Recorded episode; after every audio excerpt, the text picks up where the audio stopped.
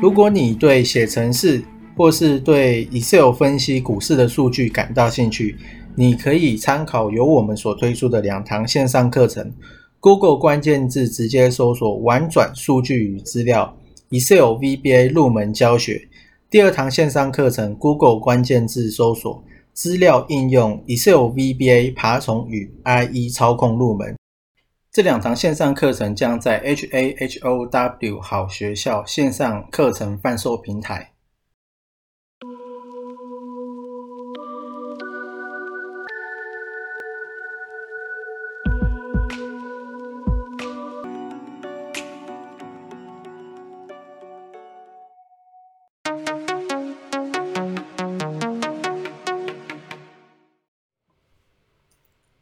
今天是三月十三，那现在这个是叉 Q 的画面啊。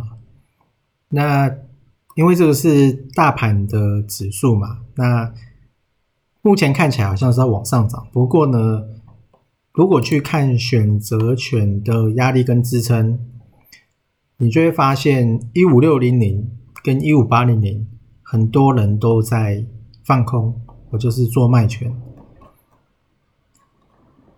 然后呢，做买权的是一六五零零，哦，这边一六五零零这边大概就是过完年的那几天，哦，就是非常狭窄的震荡，然后融资大增的那几天，大概就是基本上都是这边都是散户了，所以说这个星这个月的第三个礼拜三，就刚好是下个礼拜三，哦，就是十七号。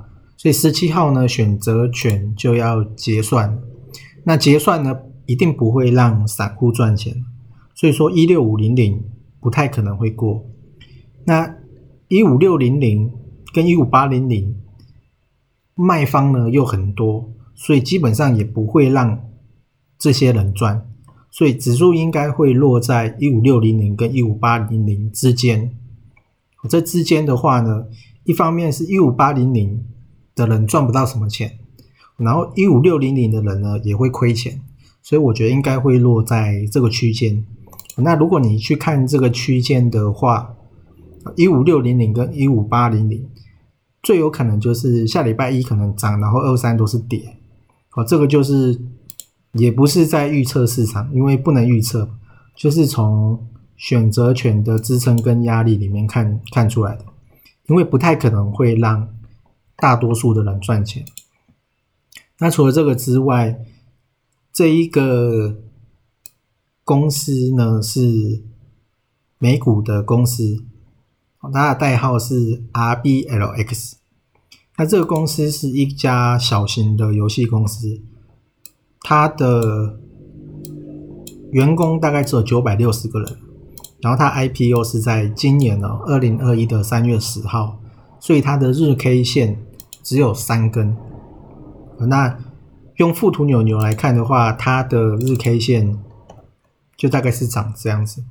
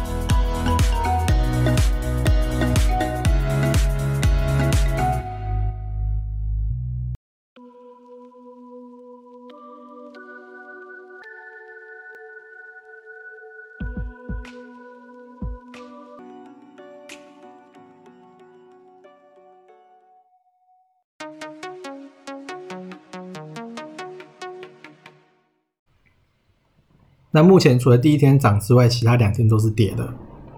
哦那因为会看到这一个游戏公司，是因为有有新闻啊，有新闻说这个方舟基金 ARK 呢，他买了这家游戏公司，就是买了一些股票这样子。那这一家是除了它是一家，它是一个游戏的线上平台，它本身自己也可以创造游戏，就是说玩家可以利用这里面呢去创造一些游戏。所以说它的在线的用户是蛮多的。好，那这个之前也有看到，那最近又看到新闻跳出来。那另外一个是关于方舟基金，它在三月十二号，它卖了哪一些公司？那其他呢，其实都不是很重要，主要是看到它在卖台积电了。虽然说金额不大，但是呢，它还是在卖台积电，所以台积电它要过高的可能性，我觉得是。非常低啊，应该是机会很少这样子。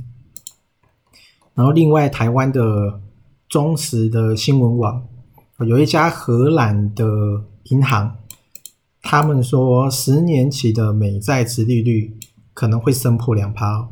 那他们是预估未来的三个月就会升破两趴，他们是这样子去预估的。好，那再来是美国在周三，这个是上周的事情，标售了十年期的公债，那公债值利率是一点五三趴，就是标售的那个公债。然后现在因为大家去买公债，所以公债值利率又下跌，那现在是跌到一点四八趴，原本是超过一点五。那除了这个之外呢，还有另外一个就是下下周的星期三，鲍尔他要他会有一些演说啊，就是他会对他会去做简报这样。好，然后就现在就有很多人在预测包括他会下礼拜三会讲什么。那下礼拜三。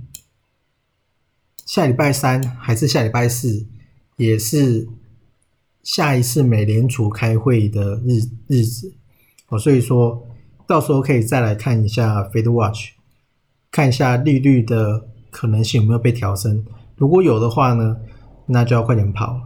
好，但大概呢是这样子。